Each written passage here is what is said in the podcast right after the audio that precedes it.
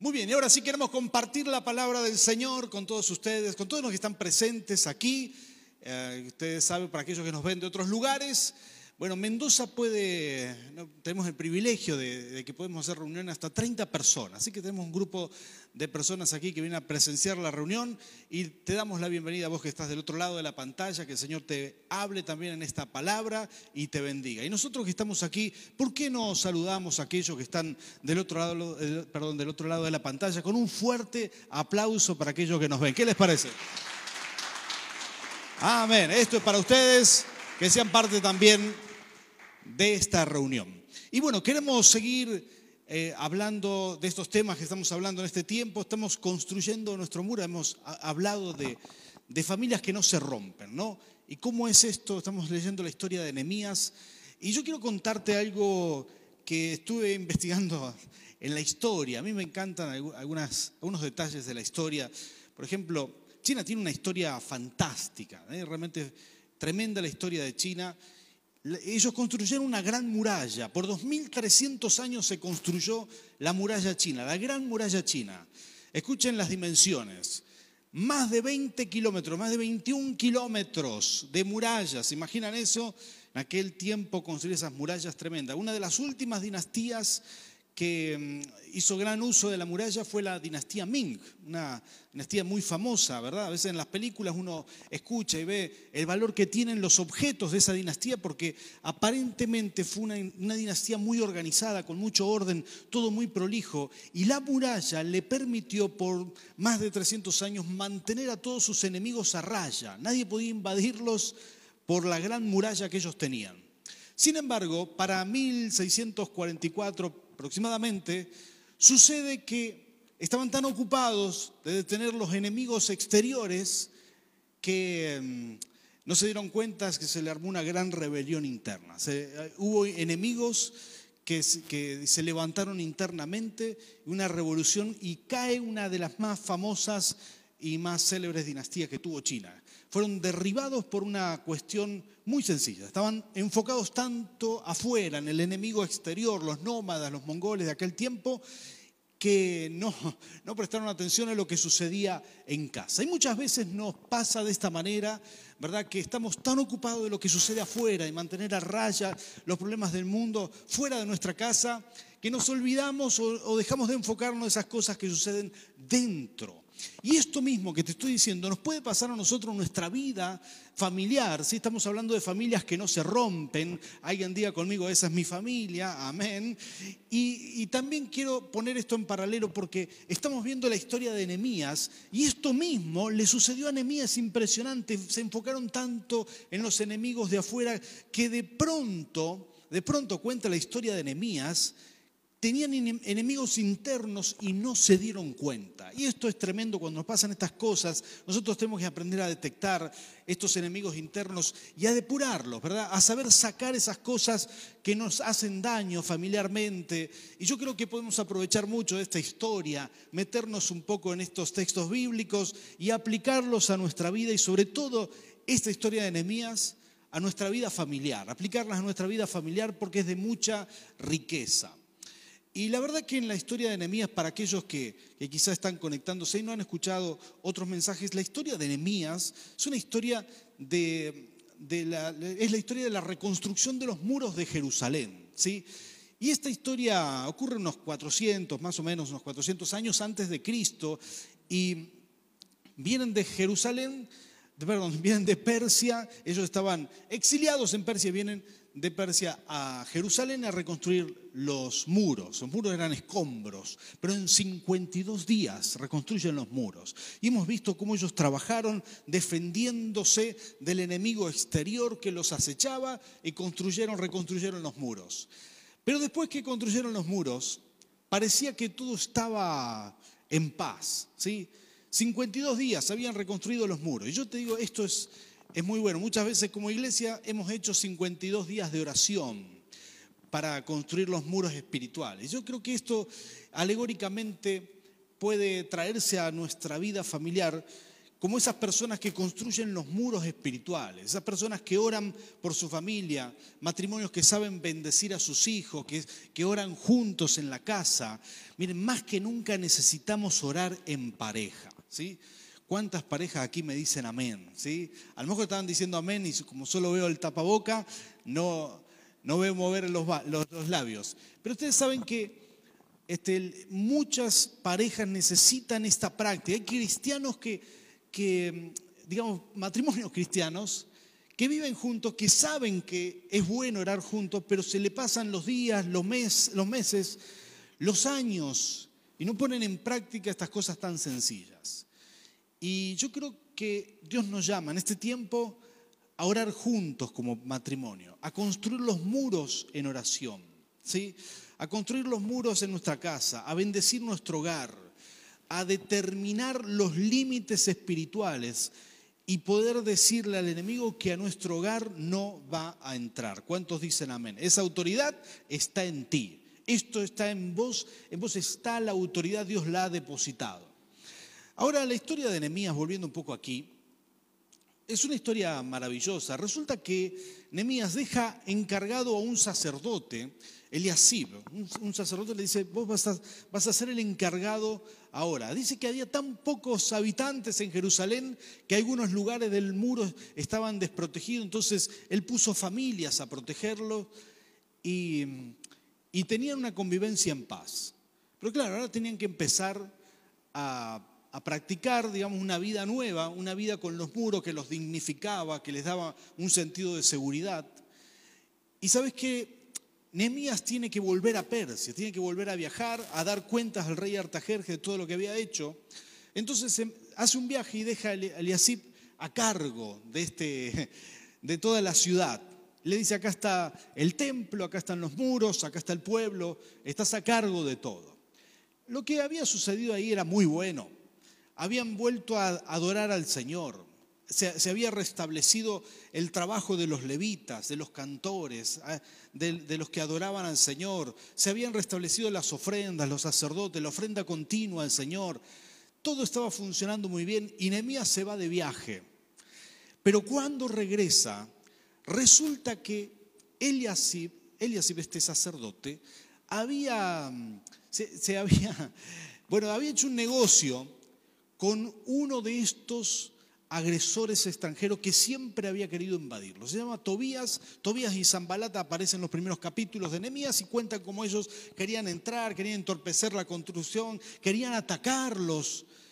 Y este sacerdote Eliasib dice, bueno, se fue Nehemías, pero Tobías es un hombre importante en esta zona, aunque no es de nuestro pueblo, y parece que se establecen parentelas.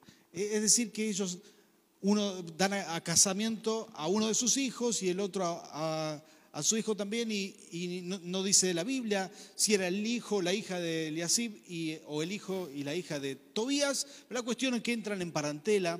¿Y saben lo que hace este Eliasib? Lo invita a Tobías a vivir dentro de la ciudad. Él no era, no tenía la fe en el Señor, pero lo, invita, le dice, tenés que venir quédate con nosotros y dice, bueno, pero no hay lugar aquí, ¿dónde me voy a quedar? Y no tiene la mejor idea que agarrar una sección del templo, del templo de, de, Israel en ese momento, y darle un lugar donde se guardaba la ofrenda, se guardaban las Ahí le dijo, acá vamos a prepararte lo mejor para vos, Tobías, y te vas a quedar a vivir acá. Una historia tremenda, ¿no? Porque es una, una historia donde donde provoca que el pueblo deje de adorar.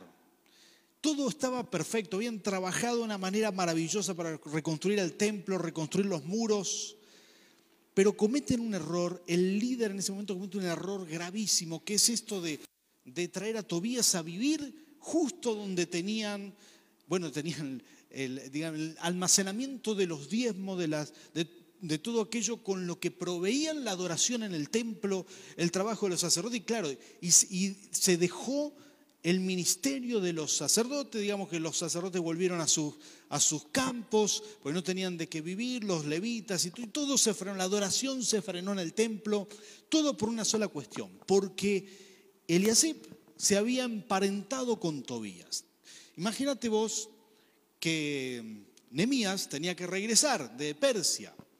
Así que cuando regresa, esto es lo que vamos a leer en la palabra del Señor, si nos pueden ayudar a poner ahí en pantalla, Nemías capítulo, vamos a leer capítulo 14 de Nemías, perdón, en Nemías capítulo 13, me equivoqué, 13, vamos a leer desde el versículo 6 en adelante.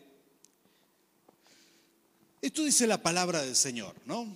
Y son estas historias tremendas. Y nosotros vamos a traer un paralelismo, vamos a aplicar esto a nuestra propia vida.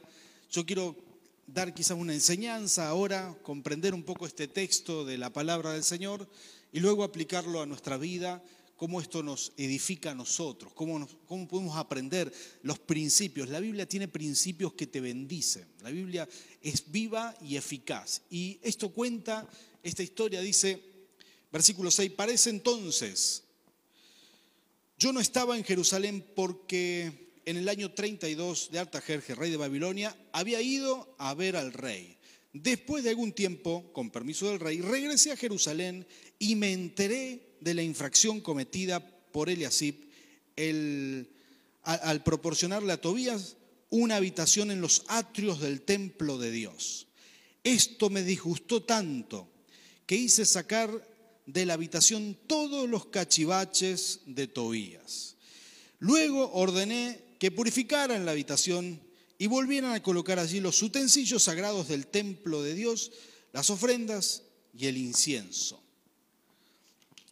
También me enteré de que a los levitas no les habían entregado sus porciones y de que los levitas y cantores encargados del servicio habían regresado a sus campos. Así que reprendí a los jefes y les dije, ¿por qué están descuidando, eh, perdón, por qué está tan descuidado el templo de Dios? Luego los reuní y los restablecí en sus puestos. Hasta aquí la palabra del Señor. Cuando Nehemías regresa, entonces encuentra todo este desastre y encuentra que Eliasib, este, el encargado, el sacerdote, el, encargado de todo, se había emparentado con Tobías y lo había traído. Era el enemigo Tobías, ¿sí? Era quien les había ocasionado muchos dolores de cabeza. En otras versiones dice Nehemías, me dolió tanto lo que hizo, lo que hizo Eliasib. Había sido muy serio. Y Nehemías tenía un carácter bastante fuerte por lo que se nota ahí. Dice que a algunos los corrigió con palabras y a otros les arrancó la barba de, un tirón por lo que habían hecho. Tenía su, carácter, no había que bromear mucho con Nehemías. Así que Nehemías restableció todo el orden y, y todo volvió a su lugar. Son estas cosas impresionantes que Dios hace a través de hombres, hombres de Dios entregados. Él volvió a llevar al camino a todo el pueblo. Un hombre, un hombre que sea capaz de entender qué es lo importante, qué es lo que hay que priorizar. Solo uno que pueda entenderlo, que no se deje engañar por las obras del enemigo, puede llevar todo un pueblo, toda una nación, toda su casa por un buen camino. Y de esto nos está hablando el Señor, porque es importante que llevemos toda nuestra casa por buen camino. Entonces queremos imitar un poco el ejemplo de Nehemías, ¿sí?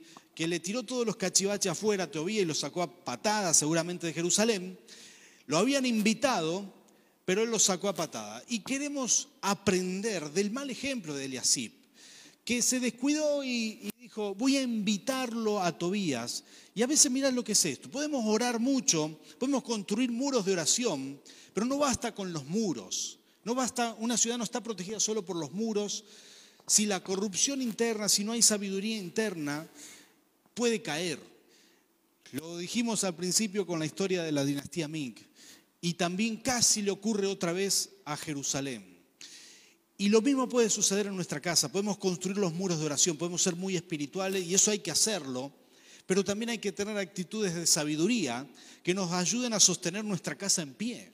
Porque si por un lado estamos orando, pero por otro estamos matándonos dentro de la casa, esto no tiene mucho sentido. ¿Cuántos dicen amén aquí? ¿Sí? Y, necesitamos aprender de las cosas que hay que hacer, como hizo Nehemías, y de las cosas que no hay que hacer, como hizo Eliasib, quien invitó al enemigo. Como te dije alguna vez, nosotros con nuestras palabras podemos, con nuestras palabras y acciones invitamos, invitamos las tinieblas. El mundo espiritual es muy real, ¿sí?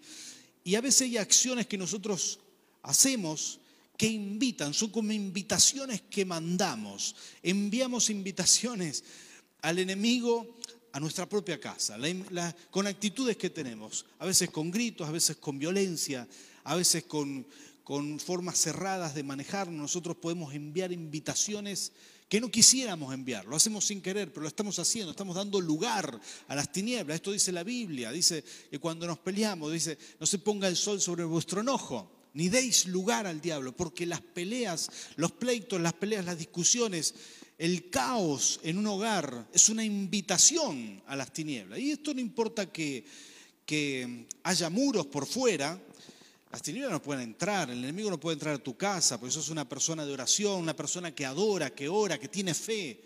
Pero claro, si por otro lado estamos invitando a las tinieblas, imagínate que Dios pone ángeles que hacen guardia en tu casa, en tu casa hay un muro de protección.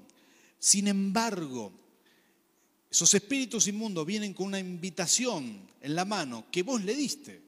Y los ángeles no pueden hacer nada, porque esa invitación se la diste vos. Entonces entran y, destruyen el hogar. Entonces hemos visto esto, muchas veces cristianos, hijos de Dios, que se comportan como Eliasib, tienen actitudes que invitan a Tobías, invitan a las tinieblas adentro de su casa y generan esto, que se frena todo. Cuando se fue Nehemías a Persia, le entregó a Eliasib todo funcionando. Estaba funcionando la adoración, el templo, todo funcionando. Pero cuando llegó todo se había frenado, todo se había estancado. Y estaban a punto de que se les, cierre el cielo. Y a veces hay hogares que, que tienen esto. sus actitudes hacen que el cielo se cierre. Y nosotros queremos aprender de esto. ¿Cuántos dicen amén? En primer lugar, la primera cosa que queremos aprender. Vamos a ver de los ejemplos de Eliasib. La primera cosa, necesitamos tener en, en, nuestro hogar, necesitamos tener palabras de bendición. Este es el primer punto. No hablamos maldición o declaramos eh, no, hablamos maldiciendo, perdón, o declarando negativamente, porque son invitaciones que les damos, le damos al enemigo. Muchas veces la gente habla dentro de un hogar, por más que está orando por un lado, por otro lado, está hablando negativamente, hablando maldición, hablando cosas que no tiene que hablar. Yo creo que a todos nos puede suceder que nos vienen pensamientos negativos pero la fe hace que uno traduce esos pensamientos a palabras de fe. Cuando vos tenés una mala noticia, llega una cuenta muy alta, te llegaron los impuestos, te llegó, no sé, una tarjeta, lo que fuera que tenés que pagar, es inevitable tener el pensamiento de decir, esto dentro tuyo, uno lo piensa, ¿no? Esto quizás no lo pueda pagar, pero cuando uno tiene fe, dice, bueno, Señor, en tu nombre voy a pagar esto, no voy a tener deuda porque tú me bendices. ¿Cuántos dicen amén a esto? Hay personas que hablan mal, ¿sí? No de las que están aquí, ¿verdad? Sino hay personas que hablan palabras de maldición con las que invitan las tinieblas. Hay personas que invitan al enemigo con sus palabras. Entonces hay personas que, que aunque Dios quiera bendecirlos, no puede. De hecho, Ah, ustedes conocen el ejemplo de Zacarías. Zacarías era el papá de, Juan el Bautista. Juan el Bautista iba a nacer, pero Zacarías ya no podía tener hijos. Era un hombre mayor, era sumo sacerdote. Entró al lugar santísimo, pero ese día el ángel Gabriel estaba ahí. Le dice, yo soy Gabriel y esto es lo que dice el Señor. Vas a tener un hijo. Lo que dijo Zacarías fue malísimo. Si ustedes recuerdan esta historia, Zacarías dijo, no, es imposible, yo ya soy grande, yo no puedo. Y él dijo no cuando el ángel estaba diciendo sí. Y si él dejaba que Zacarías se vaya así como, como llegó, entonces iba a ir Zacarías hablando en contra o hablando sin fe, a eh, digamos, en contra de la bendición que Dios quería darlo. Entonces Dios cortó por lo sano, el ángel dijo, Zacarías, ¿sabes qué? Te vas a quedar mudo, ¿sí? Calladito te ves más bonito, como es el dicho, ¿verdad? No vas a hablar más, porque Zacarías iba a salir de ahí, iba a hablar con sus amigos, iba a hablar con sus vecinos, sí, encontré un ángel en el lugar santísimo, él dijo que yo iba a ser bendecido, pero ¿sabe qué? Yo no creo nada, yo no sé si esto es así, y jamás iba a tener a Juan el Bautista, su hijo, jamás lo iba a tener, porque sus palabras estaban atrayendo maldición, más de lo mismo, y hay gente que todo el tiempo está hablando mal y no sabe cómo expresar. Hay gente muy negativa, ¿sí? Hay gente que dice, no, yo me voy a enfermar, seguro que de esto me voy a morir, seguro que ahora voy a caer en, quiebra, seguro que nuestro país no sale más. Y hay gente que le encanta ser quejosa y ser negativa. Y lo único que hace es invitar las tinieblas. Eso que proclama es lo que le sucederá. Por esa razón, Dios muchas veces prefiere gente que se quede callada, que aprenda a enmudecer como Zacarías, antes de que declare maldición. ¿Cuántos entienden de qué estamos hablando? Uno tiene que aprender a hablar fe, a declarar bendición y a hablar la palabra del Señor. Alinear nuestra boca a la palabra del Señor. ¿Cuántos dicen amén? Que en tu casa se hable siempre bendición. No basta con los muros, en tu casa tiene que hablarse bendición. ¿Cuántos dicen amén? Gloria a Dios. En segundo lugar, en segundo lugar, tenemos que entender que en nuestro hogar no le damos rienda suelta a nuestro mal genio, ¿sí? ¿Cuántas parejas hay aquí presentes? ¿Sí? Quiero decirte, esto no es para tu pareja, ¿sí? sé que te vino solamente, pero no es para ti, no, no es para tu pareja. Esto, cada uno mírese a sí mismo. Aquí, darle rienda suelta a nuestro mal genio puede ser la clave de la destrucción. Cuando uno dice, no, me tienen que aguantar así porque yo soy como soy, son esas esas actitudes. Por un lado construimos el muro en oración, pero no, no hacemos lo que debemos hacer, que es eh, poner lo mejor de nuestra parte. Yo te menciono algunas cosas prácticas, prácticas que nos venían a la mente. Oramos junto con mi esposa por esta palabra y escribíamos juntos y dijimos, estas son las cosas que nos, nos, han bendecido, las cosas que hemos aprendido en este tiempo. Y hay, en nuestro hogar uno puede moderar lo que se mueve en el hogar de acuerdo a lo que uno enseña. ¿Qué tal si enseñamos gentileza? ¿Sí? ¿Saben lo que es la gentileza? Por ejemplo, es la gentileza está basada en, en el desarrollo de actitudes de servicio y amabilidad. ¿no? Me encanta eso. Uno de mis hijos hoy hizo una torta y cuando estuvo lista, una torta que tenía unas horas de frío, cuando estuvo lista la torta, nos llamó y nos dijo, mira, acá está la torta lista, nos sirvió a todos. Y yo le dije, hijo, qué bueno, eso son actitudes de gentileza. Y lo felicité y afirmé esas actitudes. Actitudes de gentileza es lo que nosotros tenemos que sembrar para poder cosechar en nuestro hogar. En vez de que nuestro hogar sea un caos o de que haya mal genio, que haya riñas, que haya... Uno tiene que empezar a sembrar actitudes de gentileza eh, hacia los demás. Y uno va, a cosechar eso tarde o temprano. Actitudes de cortesía. Nos referimos a la consideración de las demás personas del grupo familiar. Por ejemplo, este, hay, somos seis personas y hay siete milanesas. y bueno, todos se sirven, pero queda una después ahí. ¿Cómo mueven en tu casa? ¿Son de esos que dicen, no, tomate, te, eh, compartí vos? ¿O son de esos que así medio neandertal, ¿verdad? Que primero que pincha la garra y esta es para mí. Porque son esas cosas ahí donde los padres debemos regular y enseñar buenas actitudes. Por un lado construimos un muro, pero por otro lado nuestras actitudes invitan la miseria, invitan la discordia, invitan espíritus inmundos que no deberían invitar, no, deberíamos invitar. Nosotros tenemos que enseñar a, fortalecer los muros que hay por fuera con actitudes que sean coherentes con eso. Entonces tenemos que moderar, tenemos que decir, no, mira, aquí es mejor dar que recibir, compartir y enseñar todas estas actitudes de cortesía. Eh, hace un año atrás más o menos me enfermé de... Tengo un problema de presión presión, eh, de presión arterial, ¿no? Y tuve que hacer unos estudios y entre esos estudios tenía que tomarme la presión muchas veces al día y, muchísimas veces al día y, tenía que, bueno, no, se puede tomar solo uno la presión, no, no es lo mismo, ¿no? Entonces, me daba ya vergüenza decirle a mi esposa, me tomás otra vez la presión y tuve que pedirle una y otra vez, jamás, jamás, jamás, eran, no sé, muchas veces al día, todos los días por una larga temporada. Estoy seguro que en cualquier momento Dios me sana de la presión como me sanó de otras cosas, porque así es el Señor poderoso. Pero mientras tanto, de los problemas físicos uno se ocupa, entonces hice todos los estudios. Pero tuve una temporada que tomarme la presión todos los días y cada rato, ¿no? Tenemos que controlar, llevar esas medidas al médico.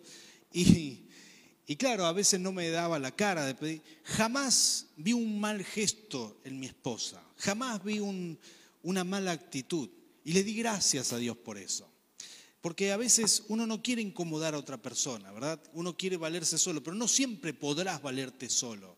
Quizás hay veces que tendrás que depender de otras personas en tu hogar. Y ojalá que hayas sembrado suficientes buenas actitudes para poder cosechar esa cortesía, esa amabilidad. Es lo que tenemos que sembrar, es lo que es coherente a la guerra espiritual. Hacemos un muro por fuera, pero también tenemos que vivir en paz por dentro. ¿Cuántos dicen amén a? Estas cosas son las que hacen la diferencia en un hogar. Te digo algunas cosas más, por ejemplo, la, la mansedumbre. Todas estas cosas son el carácter de Jesús, ¿sí? A quien debemos imitar, ser cortés, ser gentil, tener mansedumbre, no darle riendas sueltas a nuestros enojos, sino saber dominarlos, saber, saber practicar el dominio propio. Somos el ejemplo de todo esto, el respeto mutuo hacia las otras personas, hablarnos con respeto.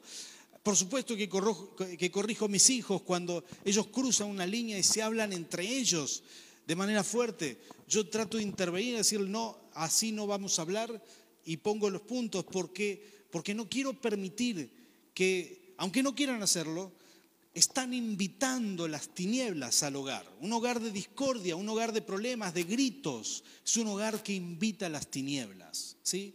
Una cosa era cuando nuestros niños eran pequeños. Eso no son gritos, son, son, esto es ruido, ¿verdad? Pero otra cosa es cuando empiezan a crecer y son adolescentes y pelean y uno tiene que intervenir y no dejar que eso se mueva en nuestro hogar. Poner orden. Eso es lo que nos toca. Cuando tenemos actitudes que invitan al enemigo a nuestro hogar, generalmente los hogares empiezan a destruirse por dentro. Aunque haya muros por fuera, aunque haya fe para creer, hemos visto muchas veces hogares que se, se van destruyendo. ¿Por qué? Porque permitimos otro tipo de cosas. Nosotros a veces somos los que invitamos esas cosas a nuestro hogar. Y debemos saber eh, ponerle un alto a eso y debemos saber saber cómo destrabar esa situación. Te menciono algunas cosas más. Reconocer nuestros errores y saber pedir perdón. Esto tiene que, esto tiene que eh, digamos, es una práctica que tiene que existir en nuestro hogar. Todos cometemos errores. ¿Habrá alguien aquí que no cometa errores? ¿Habrá alguien aquí que nunca le contestó mal a su pareja? No, ¿verdad? Nadie levanta la mano. Todos cometemos errores, todos podemos contestar mal, todos podemos tener un mal día. Todos podemos decir eh, algo que no corresponde, pero lo importante es que puedas decir, perdón, me equivoqué. Que esas no sean palabras que jamás se escuchan de tu boca, sino que sean palabras que mm, tus hijos están acostumbrados a escuchar de ti, que son palabras, son palabras fuertes, pero son palabras que reparan las situaciones rotas. Entonces es importante que uno pueda hablar lo correcto, saber disculparse, saber, saber pedir perdón. Esto tiene que existir en nuestros hogares, porque a veces por un lado, como te dije, construimos un muro de oración, hacemos guerra espiritual y pensamos que es el enemigo, pero somos nosotros los que mandamos invitaciones al enemigo sin muchas veces sin querer hacerlo. Ahora yo quiero desafiarte en el nombre del Señor a que puedas imitar, por otro lado, la actitud maravillosa que tuvo Nemías. Dice que él llegó, ¿sí? Voy a pedir a Manuel que venga aquí, por favor, mi hijo, a adorar con el piano. Dice que él llegó de, de Persia, de ver al rey Artajerjes. Llegó y se encontró con todo esto, se encontró con todo este lío. Entonces, él, él cortó por lo sano, ¿sí? La semana que viene vamos a seguir viendo un poco más de esta historia, cómo termina. Y sucede algo que parece muy drástico, porque Nehemías hace, toma una decisión sobre vínculos familiares a partir de este evento, porque se habían emparentado con, con el enemigo y esas, a veces las, las relaciones familiares uno tiene que saber medirlas. La semana que viene vamos a hablar un poco de esto, pero, pero aquí está, aquí está Nemías volviendo de Jerusalén y dice que literalmente sacó los cachivaches, me encanta la palabra que usa nueva versión internacional. Sacó los cachivaches de Tobías, los sacó junto con Tobías y todo, los sacó a patadas de Jerusalén dijo, y le dijo al enemigo, no vas a entrar nunca más a este lugar. Tomó las decisiones correctas. Y a veces nosotros somos los que tenemos que tomar este tipo de actitudes, identificar, identificar cuáles son los Eliasib en nuestro hogar, cuáles son esas situaciones que están invitando al enemigo. Y, y, te digo, esto, por más que a veces uno quiera salir adelante, quiere que la, la familia crezca en orden, quiere que todo vaya sobre rieles, no siempre se logra. ¿Por qué razón? Porque son son decisiones que hay que tomar. Es decir, es como si quisiéramos acelerar, pero tenemos el freno de mano puesto. Ponemos el cambio, aceleramos, pero no sale el auto o cuesta que, marche. Habrá que destrabar nuestro hogar. Habrá que, ver qué, qué cosas hay que sacar. Cuáles son esas invitaciones que hemos mandado. Habrá que analizar y ver y discernir cuáles son esos defectos que tenemos como familia y tomar decisiones y corregirlos. Creo yo que este espacio que Dios nos da de cuarentena, donde el mundo se mueve un poco más lento de lo que se movía el año pasado, donde estamos un poco más tiempo en casa, donde compartimos un poco más, donde tenemos la oportunidad de charlar, es una enorme bendición poder aprovechar eso para ministrar nuestra casa, para administrar nuestro hogar y tomar decisiones sabias y, poder destrabar nuestro hogar si hay algo que nos traba. Porque a veces a avanzar y es como si tuviéramos el freno de mano puesto, ¿no? Habrá que bajarlo y poder salir. Porque son esas actitudes que debemos discernir cuando faltan estas cosas, cuando falta la gentileza, cuando falta el orden, cuando hay gritos, cuando hay violencia en el hogar. Es imposible, es imposible. Por supuesto que debemos orar y bendecir, y eso ya lo hemos enseñado. Y esa es la primera cosa que debemos hacer. Por supuesto que debemos consagrar nuestra casa, ungir con aceite, pero todas nuestras actitudes dentro del hogar tienen que ser coherentes con nuestra vida espiritual. Tienen que, tienen que ser, tienen que ser de alguna manera correlativas con esto, tienen que ser consecuentes. Y a veces es ahí donde, donde fallamos un poco. Bueno, quiero animarte con esta palabra del Señor. Creo que es tiempo de mirar para adentro y decir, Señor, ¿en qué podemos mejorar nuestra casa? ¿En qué podemos bendecir nuestro hogar? ¿Cuáles son esas actitudes que tengo que corregir? Oré mucho en esta semana y dije, yo tengo que corregir esto en, algunos de mis hijos, tengo que, y oré por eso y los bendije y ya empecé a orar y, dije, yo tengo que sacar estas malas actitudes, porque por un lado podemos estar construyendo un muro espiritual y por otro invitando al enemigo. Entonces queremos sacar esto, queremos, queremos bendecir nuestra casa. Yo quiero preguntarte a vos que estás aquí, quizás a vos que estás del otro lado de la pantalla, ¿pudiste discernir qué actitudes hay que quitar de tu hogar? ¿Qué actitudes invitan al enemigo?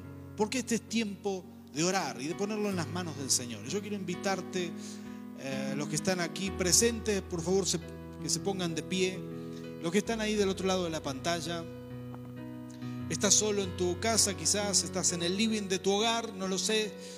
Este es una oportunidad quizás para ponerte de rodillas. Quizás yo le estoy hablando a personas que sufren violencia en el hogar, ¿sí? Quizás le estoy hablando a personas que viven angustiadas por el griterío, porque hay cosas que se les fueron de las manos. Ese no es el diseño de Dios. Una familia funciona bien en el diseño de Dios. Es decir, no nos podemos acostumbrar a funcionar en la disfuncionalidad. Solamente se sufre. No se puede funcionar bien. No se puede funcionar en la duda, en la duda si sos bien recibido en el hogar. No se puede, uno no puede vivir así. Uno debe entregarle su hogar a Cristo. No basta solo con orar y limitar las tinieblas, sino que hay que, hay que ponerle manos, hay que realmente ponerle manos. Y hay cosas que son espirituales. ¿eh? Nosotros enseñamos que las ataduras se rompen, las ataduras son lazos espirituales. A veces uno está atado. Hay personas que, bueno, una persona me preguntó, pastor, yo, yo tengo este problema, suelo ser violento físicamente, violento verbalmente.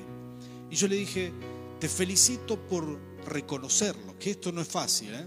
no todo el mundo lo reconoce. Y le dije, mira, vos tenés que imaginarte que estás como en un pozo, en una cisterna. Ese no es tu lugar, vos tenés que salir de ahí. Estás atado ahí abajo.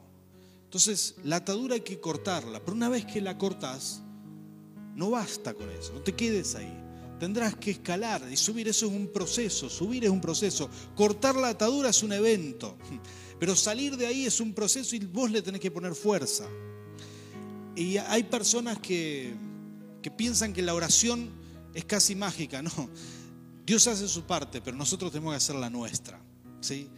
Dios hace su parte en romper ataduras. Serás libre para salir de la cisterna, pero tendrás que hacer tu parte, tendrás que escalar, tendrás que esforzarte y la buena noticia es que vos podés. Naciste para salir de ahí, para salir de cualquier pozo, naciste para superarte, Dios está contigo. Cualquier situación la podremos superar, podremos bendecir nuestro hogar. Yo quiero orar por ti porque quizás le estoy hablando a gente que está sufriendo su condición familiar y quiero declarar que este es tiempo de tener una familia bendecida, familias que no se rompen, familias que permanecen a lo largo del tiempo, que se sostienen, que edificaron su casa sobre la roca que es Jesús. ¿Cuántos dicen amén? Cerrá tus ojos conmigo, vamos a orar. Bendito Dios. Te clamo, te pido, Señor, por cada persona, no solo los que están aquí presentes, sino aquellos que están del otro lado de la pantalla. Señor, abre los cielos, abre los cielos, Jesús. Bendícenos con tu presencia. Bendícenos con tu Espíritu Santo. Señor, con la guía y con la sabiduría Señor, para arrancar, como hizo Nehemías, sacar fuera todo aquello que no tiene que existir en nuestro hogar, todo aquello que es una traba, todo aquello que frena la adoración, todo aquello que impide el fluir de tu presencia. Señor, y sabiduría para sembrar aquellas cosas que atraen tu bendición. Sabiduría para sembrar gentileza, cortesía, amabilidad, respeto mutuo, mansedumbre, para que esto abunde en nuestro hogar. Reconocimiento, el reconocimiento de nuestros errores. Señor, que esto abunde en nuestra casa. Que podamos hablar bien. Que no haya griteríos, que no haya maltrato, agresiones verbales, mucho menos agresiones físicas. Señor, permítenos vivir, Señor, bajo un techo bendecido. Señor, que tu bendición se manifieste con plenitud en nuestro hogar, Señor. En el nombre de Jesús. Bendigo a cada persona que está anhelando esto, Señor. Lo bendigo, Señor, para que pueda poner en práctica esta palabra. Discernir, orar, renunciar, aplicar tu palabra, empezar a construir todo esto, Padre. En el nombre de Cristo Jesús. Gracias, Señor. Hoy recibimos tu bendición para poner en práctica tu palabra. En el nombre de Cristo Jesús, amén y amén.